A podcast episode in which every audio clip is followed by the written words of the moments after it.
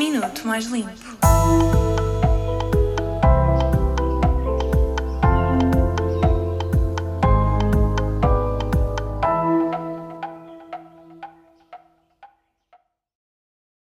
Hoje vais ouvir o Minuto Mais Limpo da tua semana. Estás preparado?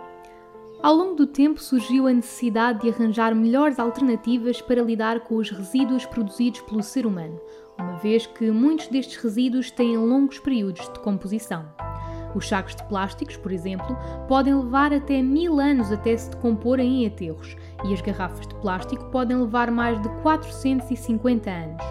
Reciclagem é o processo em que há a transformação de resíduos sólidos que não seriam aproveitados, de modo a que esses resíduos se tornem novamente matéria-prima ou produto. De entre os resíduos recicláveis que se colocam no Ecoponto Azul estão as caixas de cereais, caixas de sapatos e embalagens de cartão. Os materiais que podem ser colocados no Ecoponto Amarelo são, por exemplo, garrafões, embalagens de iogurte e sacos de plástico. Os resíduos que se devem colocar no Ecoponto Verde são quaisquer garrafas ou frascos de vidro.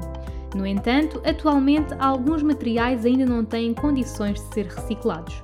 Exemplos de lixo não reciclável são CDs e DVDs, canetas, lâmpadas e objetos em cerâmica. Voltamos na próxima terça-feira com o Minuto Mais Limpo. Lembra-te de que a mudança começa por ti.